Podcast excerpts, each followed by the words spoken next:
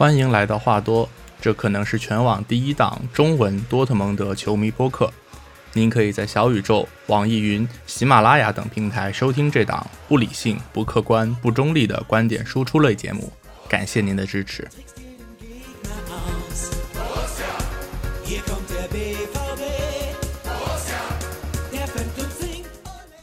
Hello，大家好，欢迎来到新一期的话多，我是 Steven。那对啊，突然更新的一期啊。那我现在录这期节目是二月八号，然后是正月初八，对，等于就是还还没出年吧，就先给大家拜个晚年，也是虎年第一期节目，祝大家这个晚年幸福。对，那之所以会在周二这样一个很神奇的那之所以会在周二这样一个有一点特特别、有一点反常的一个时间点来更新一期节目，是因为对吧？大家都知道，在昨天二月七号发生了一个很大的转会新闻，就是多特蒙德正式宣布从拜仁免费签下了这个德国国脚中后卫聚乐，然后聚乐会在今年夏天以自由身加盟到多特蒙德，所以。因为也算是一个比较重要的转会，所以紧急的找了一点资料，然后录了一期节目。就可能制作上稍微有一些仓促，就抢一下抢一下时效吧，所以可能这期做的比较可能相对粗糙一些。那还有什么要说的？好，那我们就开始。呃，首先第一个问题叫谁是聚乐？对吧？稍微简单的介绍一下这个主人公，对吧？尼克拉斯·聚乐，德国国脚，是法兰克福人，就是梅因河畔的法兰克福的那个法兰克福。然后是从霍芬海姆出道，然后是一个身高达到了一米九五的这么一个重型中卫，当然也可以客串打一个边后卫的位置。那居勒是从二零一七年的夏天从霍芬海姆加盟了拜仁，然后一直踢到现在。这个赛季呢，他在德甲一共是打了十九场，一千三百二十六分钟；欧冠呢打了四场，一共三百三十七分钟，应该说都还算是一个比较重要的主力人选。那刚才也说了，聚勒是德国的国脚，那在国家队层面，他在德国队这次的世预赛的整个比赛里面是首发了五次，在所有的后卫里面，他的出场时间是仅次于吕迪格和科雷尔，所以在德国国家队来讲，也还算是一个。怎么说比较重要的这么一个人选，然后我稍微查了一些资料，然后对比了一下，呃，聚勒和胡梅尔斯还有阿坎吉，就是我们现在的两个主力中卫，把他们三个人放在一起，然后比较了一下他们这个赛季联赛的数据。那聚勒这个球员他在进攻端呢其实还不错，呃，传球的成功率，呃，比阿坎吉要稍微低一些，但是要好于胡梅尔斯。尤其是聚勒在长传和向前传球这两个数据上，都是在这三个人里面最好的。所以怎么说，可能也跟大家的印象有一些出入。大家可能传统印象里会觉得胡梅尔斯的出球是呃更好、更让人放心的。但是从数据上来看，这个赛季胡梅尔斯的传球确实也是有一有一些些的下滑。那聚乐还有一个非常出色的数据是在于他平均每场能够为队友创造一点一五次的射门机会。那这个数据是阿坎吉和胡梅尔斯两个人加在一起，比比他们两个人加在一起还要多。当然，这个可能也是跟拜仁在联赛里面一个超强的、超强的这么一个实力有关系。所以这个数据可能就简单的作为一个参考吧。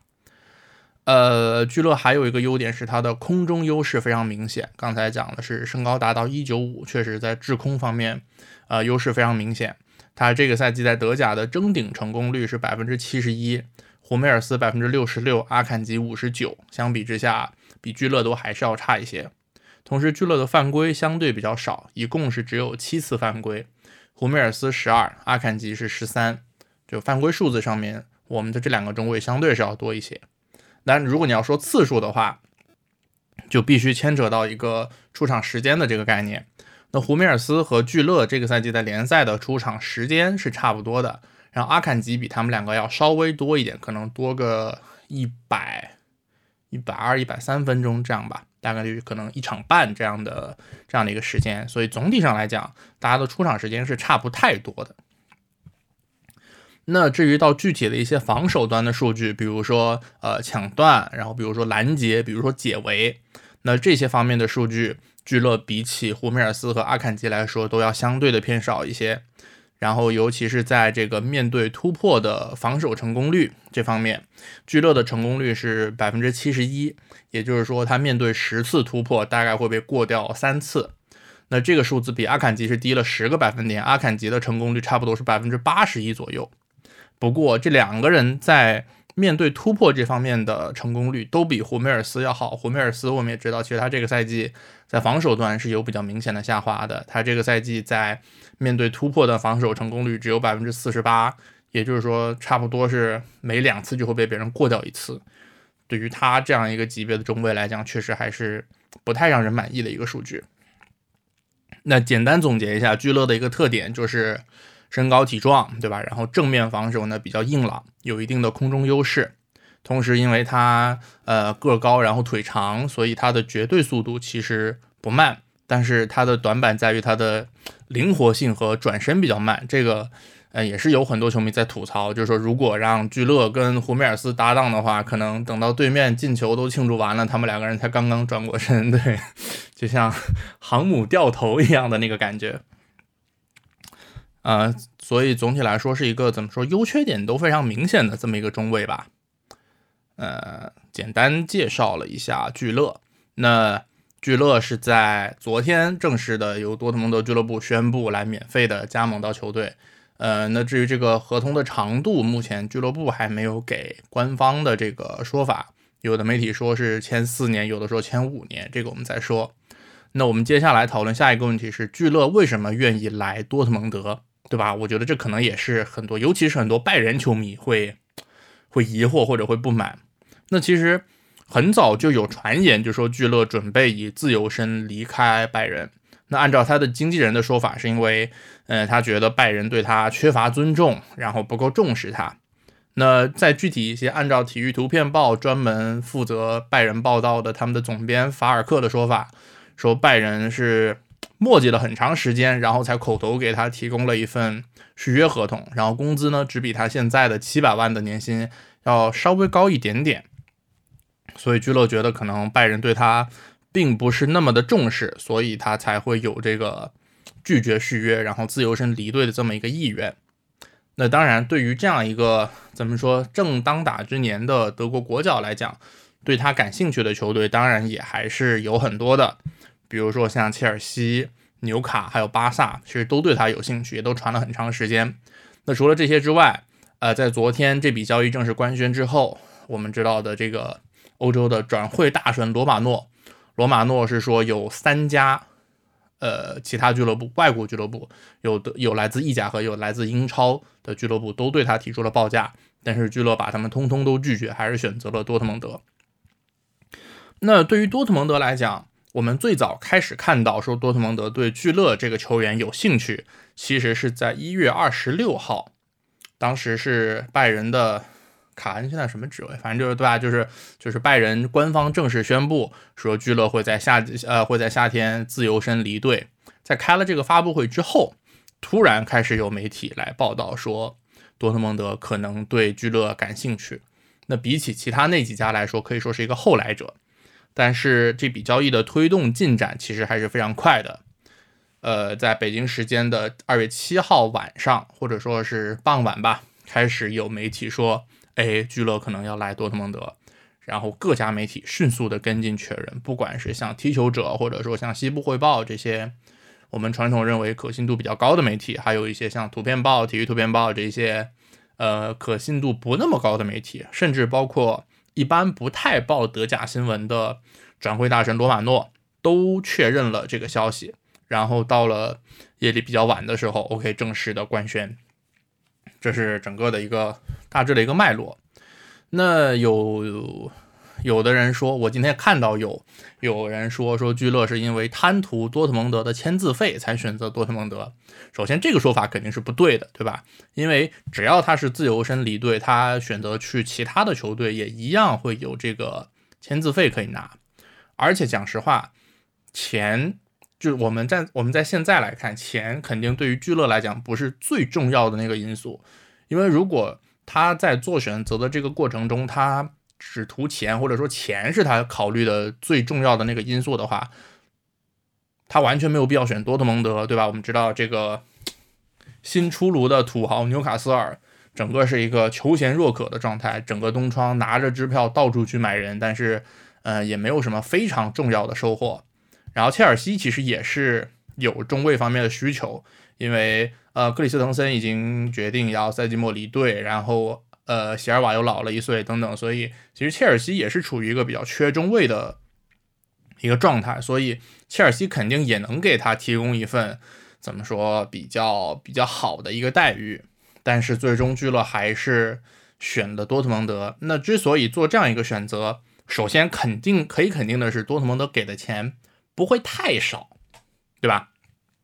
那目前综合各家媒体的说法，可能多特蒙德给聚乐开到的年薪大概是一千万欧元左右。那这个金额比他在拜仁的那个七百万，其实还是有一个比较明显的提高的。那除了钱之外，更重要的原因，我个人觉得应该还是多特蒙德在谈判的过程当中展示出的态度，或者我们说叫诚意。呃，在谈判的过程当中，我觉得佐尔克和凯尔肯定都是除了给工资之外，还给了他一些其他方面的许诺，比如说呃主力地位呀，或者说一些球队内的这个话语权呀什么之类的。就给我感觉，聚乐其实是一个自视自视甚高，他很有野心的球员。就是，否则的话，他也不会就是说放着拜仁这个每年稳拿德甲冠军的这么一个位置不留，然后非要跑到多特蒙德来。就是他是一个自视甚高的人，对。然后，因为他这种自视甚高的这个这个劲儿，所以说。这种什么队内话语权之类，这种看上去有一点虚头巴脑的承诺，对于他来讲，我觉得应该还是很有吸引力的。那在正式的签约之后，聚乐对《图片报》的这个采访里面，他自己也说，就是说，呃，在和多特蒙德最开始有接触的时候，他就能够感受到，说球队非常渴望想要把他签下来。那在这个谈判的过程当中，包括瓦兹克、包括佐尔克、包括凯尔、包括罗泽，都让他感觉到说。让他对自己可能会在多特蒙德担任的这个角色非常的期待。他的说法是：“I had a feeling that I was wanted as a person and as a footballer，对吧？就是那种被需要的感觉，应该是很很受用的那个感觉。这是促使他做出决定的非常重要的一个原因。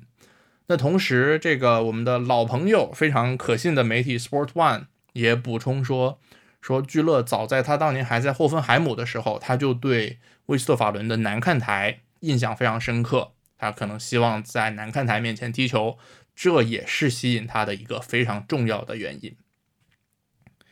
那讲完这个聚乐为什么选择多特蒙德的，稍微多嘴一句，就是从刚才的这个采访可以看出来，在引进俱乐的这个过程当中，我们的教练罗泽扮演了比较重要的角色，对吧？因为就是怎么说，主力位置这种这种承诺，肯定不是说你 CEO 或者说你足球总监可以给的，这个肯定还是要通过教练的首肯。所以说，在这个过程当中，罗泽肯定是有一定话语权的。那同时再结合前段时间，不管是瓦斯克也好，还有佐尔克佐尔克也好，都在频繁的表示说对罗泽带队打上半个赛季的成绩非常满意。所以综合起来看，我觉得。尽管可能很多人对罗泽带队的表现，呃颇有微词，对吧？比如说我，但是目前来看，罗泽的帅位应该还是比较稳固的。哪怕是像有有上周对药厂这场二比五这种非常耻辱的惨败，但是以目前也没有看到有高层出来对罗泽指指点点或者怎么样。所以说，嗯，目前来看他的帅位应该还是比较稳的。那二比五药厂这场，我们到后面再再简单说一下。那好，这一部分讲完，然后来下一个部分是我们刚刚说了聚乐为什么会选多特蒙德，那么多特蒙德又为什么会选聚乐？按照 Sport One 的说法，在多特蒙德内部，从去年十二月的中旬就已经开始讨论引进聚乐的可能性。那我们知道，其实我们现在的这条后卫线，尤其是这个中卫的这个位置，确实是需要补人的。我们来梳理一下这几个人啊。首先，胡梅尔斯，胡梅尔斯是对吧？刚才也说他这个赛季是肉眼可见的在老化。不光是防守端可能有一些下滑，那他赖以成名的向前参与进攻、传球的这个技能，其实在这个赛季也是有一个退化的。所以说，给胡梅尔斯找一个接班人，或者说让胡梅尔斯慢慢的从主力位置淡出，应该是一个必须要做的一个事儿。那除了胡梅尔斯之外，扎加杜，扎加杜的合同会在今年夏天到期，而且最近几年扎加杜要么就受伤，那在他健康的时候，其实他也没有拿出太多呃值得信赖的表现，对吧？尤其是像大家记忆犹新，上周对药厂的这场比赛。胡梅尔斯打不了，然后扎加杜临危受命首发，但是其实他的表现真的是非常的灾难，包括第一个球、第一个丢球就是一个很很愚蠢、很业余的失误，所以就是说扎加杜可能呃留队的可能性有，但是肯定不能，肯定暂起码暂时不会是一个比较重要的主力的人选。然后还有庞格拉西奇，庞格拉西奇我们在之前的节目里面也讲过，就是他在场外一直有一些。莫名其妙的争议，就感觉这个人脑子不是很好用的样子。那可能他在训练场上也没有拿出足够让教练信服的表现，所以教练也并没有给他很多的出场机会。他大概率也不会在赛季末，呃，正式的得到买断。所以庞格拉西奇很有可能是在今年夏天会离队的。那在把这几个人都刨掉之后，可能健康的中卫，呃，可可信赖的中卫就只剩阿坎吉一个人。所以，其实，在冬窗的时候，我们是有看到，就是媒体报道是传过一些中后卫的人选，不管是像柏林赫塔的施塔克也好，或者说呃弗赖堡的施洛特贝克也好，或者说斯图加特的马夫罗普诺斯也好，或者说甚至像像切尔西的丹麦的中卫克里斯滕森，这个我们之前节目里也聊过，就是东窗其实确实是传过一些类似的人选，但是这些人除了克里斯滕森之外，剩下这几位。他们的引进的成本，其实比起聚乐来，肯定都是要相对要划算一些的。这些人买过来，应该是为了让他们跟阿坎吉搭档，然后或者说辅佐阿坎吉的这么一个角色。但是我们知道，这两天也有消息传出来，就说其实俱乐部给阿坎吉提供了一份续约合同，但是阿坎吉本人还在犹豫，他还没有决定是不是要跟俱乐部续约。那。他阿坎吉目前的这份合同是在二零二三年明年夏天到期的，那也就是说，如果他现在不续约的话，那球队很有可能就会在今年夏天，然后把他卖走，这样来避免到最后人财两空的这么一个状况。既然阿坎吉也有可能不续约，那么就很有必要用相对更高的代价或者说更好的待遇去签下一个在胡梅尔斯慢慢的老去、慢慢的淡出之后。的这么一个后防领袖或者说指挥官的这么一个角色，那我们来看聚乐。首先，聚乐免费，然后聚乐是一个二十六岁当打之年的德国国脚，而且他这个赛季是拜仁的主力，等于免费从拜仁挖一个德国国脚当打之年的主力德国国脚，这个交易应该说从高层的角度来讲是非常划算的，而且，嗯，怎么说？我们之前都说说拜仁一直在有意要打造一个 FC Germany 的概念，对吧？那其实如果说多特蒙德能够把居勒这样一个呃德国后德国国家队后防线上比较重要的这么一个角色拿下来，然后包括可能还有之前也传过说很可能会在今年夏天加盟的啊年轻的前锋阿德耶米也是德国国脚。就把这些国脚年轻、相对年轻的国脚拿下来的话，对于我们以后在德国国内对于其他球员的吸引力，肯定也是会有提升的。所以综合来讲，呃，多特蒙德在这样的一个时间节点选择引进聚乐，我觉得也是非常合理，是有背后的逻辑的。然后我们再来讲下一个点，就是聚乐加盟对多特蒙德来说意味着什么。这个话题，我觉得简单来讲的话，我觉得阿坎吉大概率会在今年夏天离队。这个我觉得是一个是一个很很好理解的逻辑，对吧？如果阿坎吉续约的话，那么以他最近两年的这个非常出色的表现，我们刚才也在介绍这个数据对比的时候也讲过，其实阿坎吉的数据和聚乐是不差的，两个人基本上是同一个档次。那在这样的一个情况下，如果阿坎吉续约的话，给他的工资肯定会相当的可观，就算不是说像聚乐一样给一千万，那七八百万肯定是要有的，当然也不能排除上一千万的可能性。那如果这样以这样的高的工资续约阿坎吉的话，那我们就会有胡梅尔斯、阿坎吉和聚勒三个高薪的中后卫。以多特蒙德的财力来讲，是完全没有财力，也没有必要养着这么三个高薪的中卫的。所以我觉得很有可能就会在今年夏天把阿坎吉卖走套现。那除了阿坎吉之外，我觉得还有一个影响是，我个人啊，这重申一遍是我个人的一个观点啊，就是我觉得我我现在对哈兰德今年夏天留队也是一个比较悲观的态度。为什么呢？因为刚才也讲了，就是说另外一个年轻的德国国脚前锋阿德耶米也很有可能会在今年夏天加盟多特蒙德。虽然就是呃报道阿德耶米的这个各家媒体都在说说，就是说阿德耶米的这笔转会和哈兰德的是不是和哈兰德的去留怎么说并没有直接的关系。也就是说，阿德耶米并不是作为哈兰德的替身来引进的。当然说是这么说，但是，呃，从战术层面上可能不是作为哈兰德的替身，但是我们知道球队它总的工资的预算毕竟是有限的，对吧？多特蒙德也不是一个像像曼城那样的土豪球队，总的工资预算是有限的，尤其是现在在一个疫情的大背景之下，球队整体的营收是很受影响的，所以可能也不太可能就是。怎么说？加大加大投资力度，去花更多的钱，所以大概率就是一个在稳定现有的这么一个框架上，然后可能最多的话，稍微的多怎么说，多补一点点预算，这样稳中求进的这么一个策略，应该是这样。那在这样的一个情况下，球队扩大投入的可能性很小，所以整个的呃工资预算的水平大概率是会和现在。差别不大，或者说最多就稍微多一点点。那我们来看今年夏天，基本可以确定的是维特塞尔会在夏天离队。然后我们刚才讲阿坎吉和扎加杜这两个中后卫也有可能离队。那如果说在这三个人离队的情况下，然后我们现在已经确定会有聚勒来补充进来，那同时也很有可能会有阿德耶米补充进来。那在这样的情况下，因为我们刚才讲少了维德塞尔和阿坎吉和扎加杜，那我们至少还需要再引进一个有能力打主力的后腰和一个至少可以打轮换的中后卫。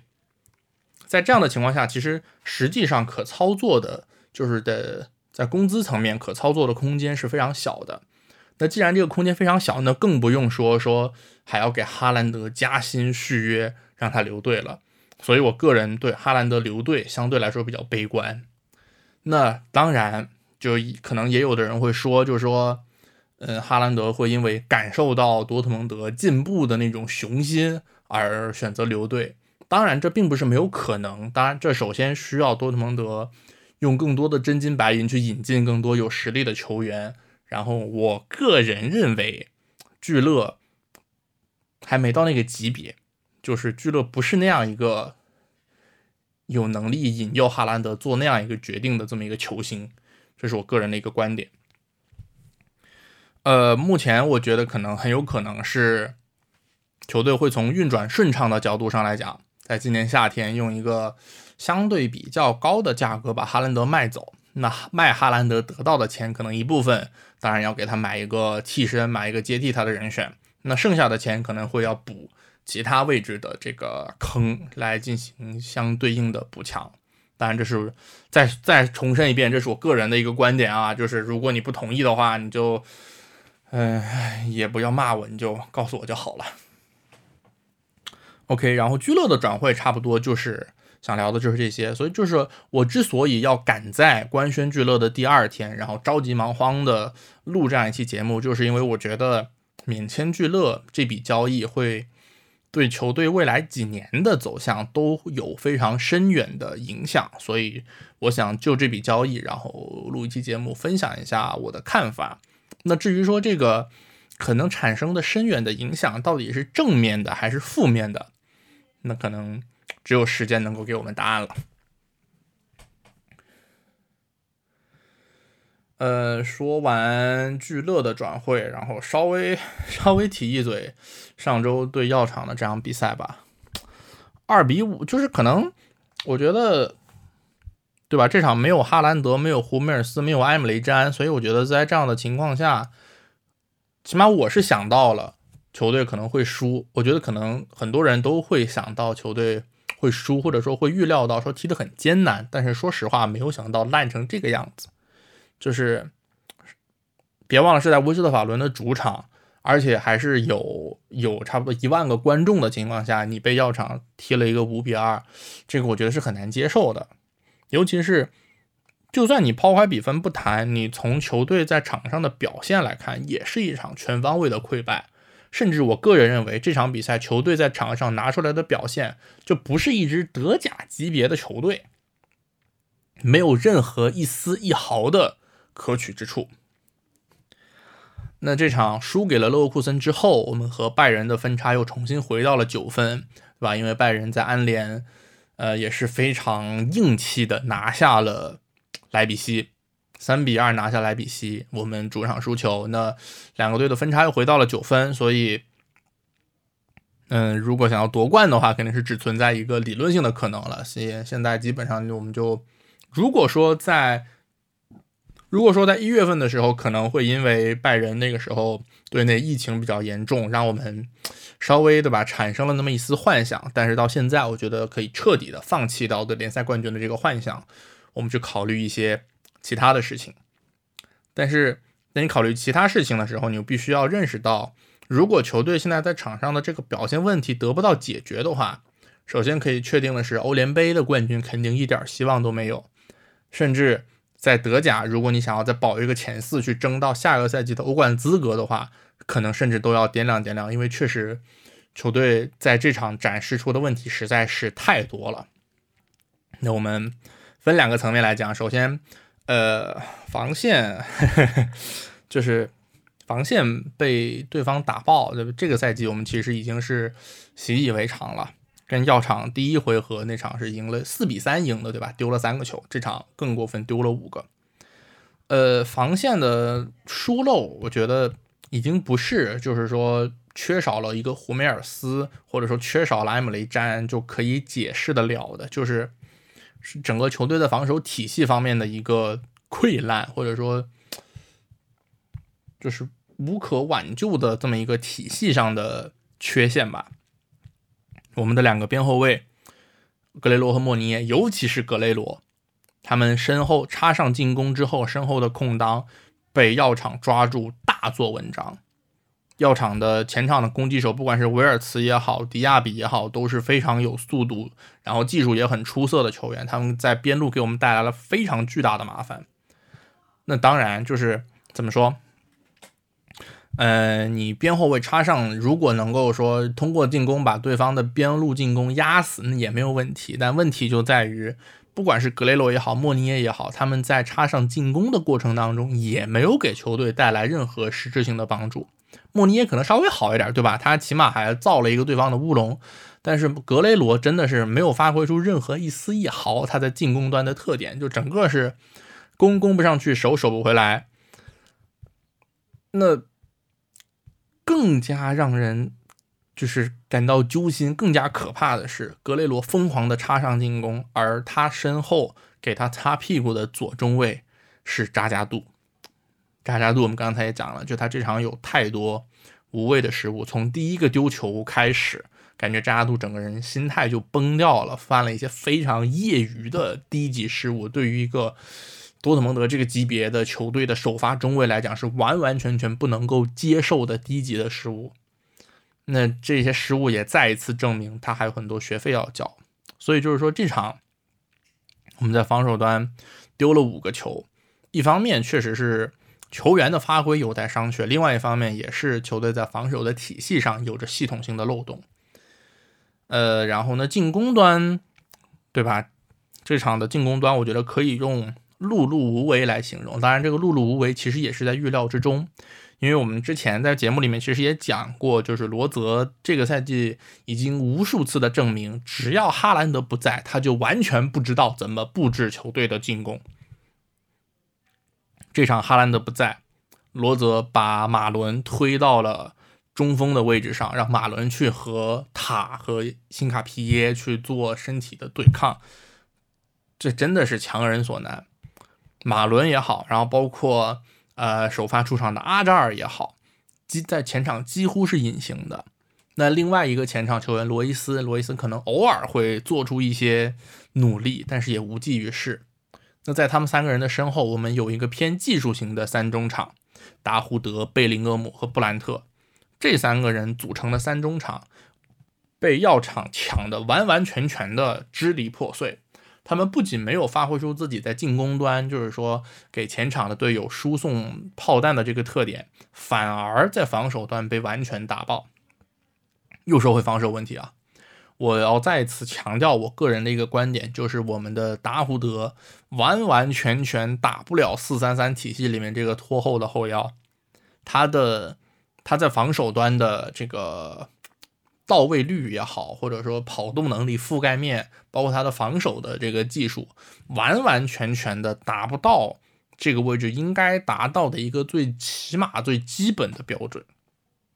所以说，在今年夏，在今年冬窗，我们知道之前跟我们传过的这个门兴的后腰扎卡里亚是在今年冬天去了尤文，然后他到了尤文以后立竿见影的首秀进球。我目前觉得可能错过了扎卡里亚，对我们来说可能真的是非常遗憾的一个事儿。然后还有什么？然后多说一嘴那个压迫吧。对，就是我们知道罗泽教练是一个以高强度的压迫而闻名而著称的这么一个教练，但是在这场对药厂的比赛里，我们看到反而是药厂的高位逼抢抢得非常凶，他成功的把我们的后防线和我们的中场做了一个切割，中场没有办法给到后防线任何的在接应方面的支持，那等于就是最直观的体现就是没有进攻组织。球上不上去，上球这个概念就是 有点有有有有点儿，呃，随怎么说？你明明白这个意思吧？就是你进攻推没有办法通过传导把球推进到前场，而只能盲目的往前开大脚。但很遗憾，这场我们在最前面的是他妈马伦，不是哈兰德。如果是哈兰德的话，他可能还能争一争头球，还能就是怎么说跑得比较快，来产生一些威胁。但是马伦，你让马伦去跟中后卫争头球是他妈扯淡，马伦根本不具备这个能力，这也是对他的一个能力的浪费。所以就是说，我们不仅没有打出自己的这个高位压迫的特点，反而被药厂通过高位压迫。把整个球队给割裂开，然后他们在前场通过反抢创造了大量的呃直接面对后防线的机会，所以这场从战术的部署上来讲，我觉得也是失败的。那刚刚过去了一整个两周时间的这个国家国家队比赛日，我不知道罗泽教练在这两周是怎么布置的，就是这两周到底都练了些什么。之前他接受采访的时候说说啊，我们，呃，在这个间歇期稍微的加练了一些防守，但是说实话，我真没有看出来，这就是你加练防守的结果吗？回到刚才说的，就是如果球队还是延续现在这场打药厂的这种表现，就是说没有任何改观的话，呃，不仅欧联冠军没有任何希望，联赛如果想要打进前四。也会变得岌岌可危，呃，德哦，对不起，德国杯淘汰了哈。德国杯淘汰这个，说实话也是有一些 始料未及，那间接的造成了这个赛季德国杯非常草根的一个情况，就是四个德甲球队对四个德乙球队，可能等到五月份我们也可以稍微关注一下，看会不会是一支来自德乙的球队最后拿到德国杯的冠军，然后去踢下个赛季的欧战。或许也会是一个挺挺 drama、挺挺有戏剧性的这么一个事儿吧。OK 啊，这周啊不是这周，就是这期临时临时起意，然后很匆忙的录的这期节目，差不多就就讲这些。然后再重申一遍，这期讲的所有的东西都是我个人的推测，或者说我个人的观点，然后很可能会在未来被打脸。但如果你有什么，不同的意见也欢迎你，对吧？跟我来聊一聊，交流一下，求求了，聊一聊吧。行，然后这期就先聊到这儿，那下一期不知道什么时候会更新，然后再说吧。这期就到这儿，下一期再见，拜拜。